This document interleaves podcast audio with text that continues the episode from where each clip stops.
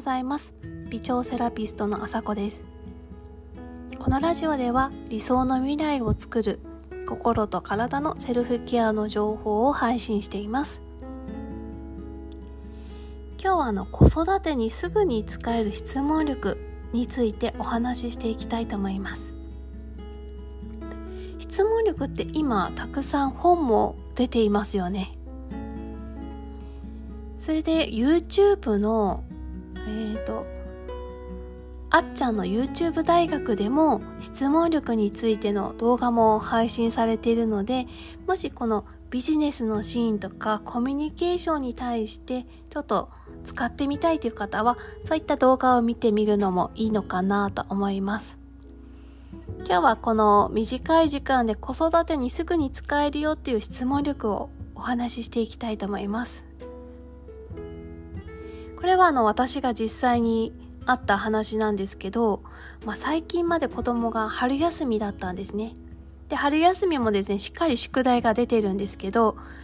その中でじゃあ今日はどこからどこまでやるっていうふうに朝で子供と話をしてじゃあここからここまでは今日やって遊ぶねっていう約束をしてるんですけどまあ夕方になって聞いてみたらあできなかったとかあ全然何もやってないっていう返事が返ってくることもあってでそこでですね例えば「えなんでやってないの？約束したでしょ？なんで?」とかって言ってしまいがちですよね。まあ私もついつい言ってしまうこともあります。でもそこでぐっとこたこらえてあそうやってないのじゃあ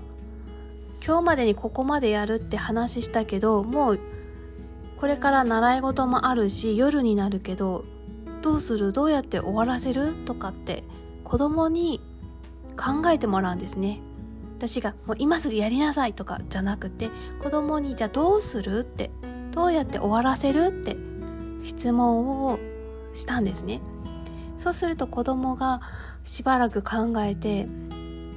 あじゃあ習いがもことまでちょっと短い時間だけど今ここからここまでは終わらせて帰ってきてじゃあここからここまでやるねって自分で答えを出して出したんですね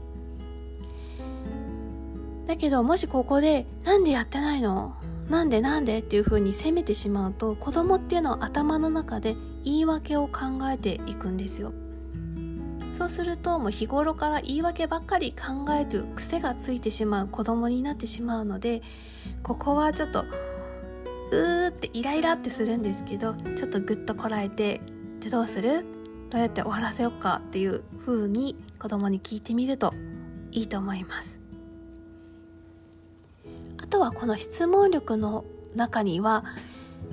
クローズドクエスチョンとオープンクエスチョンっていうのがあるんですよね。クローズドクエスチョンっていうのはイエスかノーっていう2つの答えしか準備されてないというものでオープンクエスチョンっていうのはその人が考えて自由に答えが出せるというものなんですね。なので子供の会話の中でも例えば「今日学校どうだった？楽しかった?」って聞くと「うん。別に普通」とかそういうことしか出てこないんですけど例えば今日学校休み時間って何して遊んだの？とか、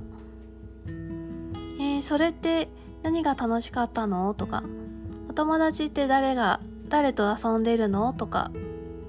そういう聞き方をすると子供もあこういうこういう遊びをして誰々ちゃんがこうでとかっていう話が広がっていきますよね。ので子供とのコミュニケーションでもクローズドクエスチョンではなくオープンクエスチョンっていうのを意識して